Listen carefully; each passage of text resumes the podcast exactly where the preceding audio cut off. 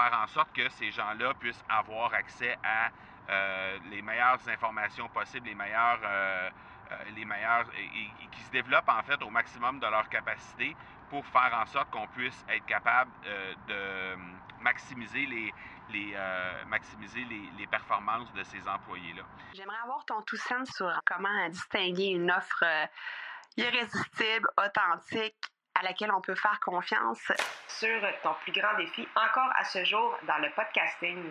J'aimerais avoir ton tout sens sur la spiritualité.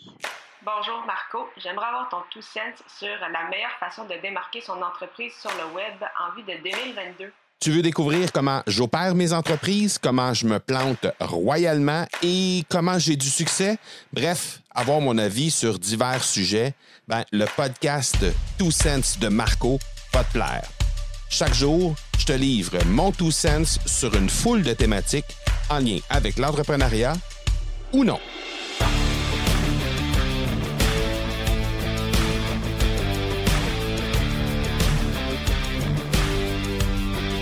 Arrive la fin de 2022 et euh, déjà en préparation de planif pour 2023. Euh, la raison pour laquelle je te parle de ça, c'est que ben, je t'en ai déjà parlé quand même assez régulièrement au niveau de à quel point c'est important d'investir en soi. Et euh, ben 2023 sera pas étrangère à ça, sera pas différente des autres années avant. Et et, je vais aller plus loin que ça. Présentement, si euh, j'avais... Je, t'ai parlé de liquidité et tout ça euh, euh, hier ou avant-hier, en tout cas dans un des derniers épisodes, je t'ai parlé de ça. Et, et si je me, fiais uniquement à la liquidité disponible présentement pour savoir ce que j'allais faire dans les prochaines semaines, dans les prochains mois, ben je devrais attendre février euh, ou janvier, février, le retour des liquidités euh, de début d'année, comme je t'ai parlé dans, les derniers épisodes, pour être capable de euh, poursuivre l'investissement dans des formations, dans des coachings, etc. Et, euh, et, et, je veux pas, je veux pas ça. je veux pas ça.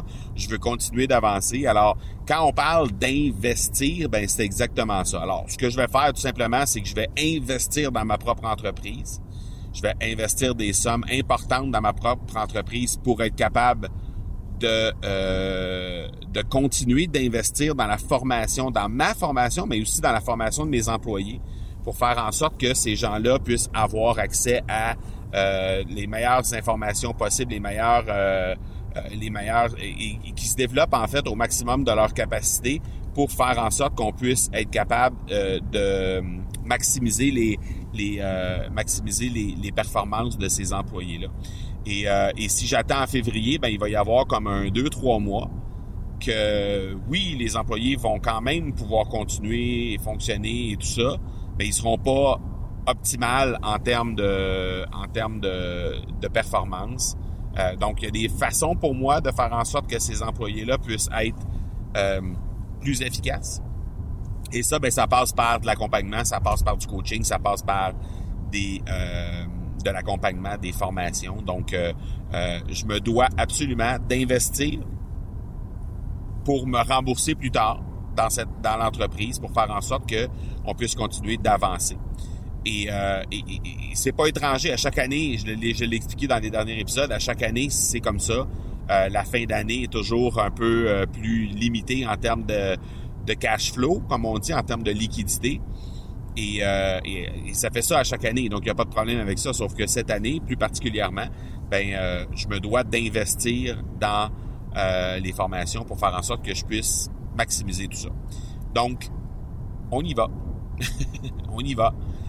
on investit dans l'entreprise et on se remboursera plus tard, il n'y a pas de problème avec ça, au moment où ou le, retour euh, de ces, formations-là ou les résultats, en fait, de ces, de ces formations-là, de ces accompagnements-là vont, vont commencer à arriver, ben on va pouvoir à ce moment-là rembourser l'investissement qu'il va y avoir. Donc, c'est une question de semaine, mais quand même.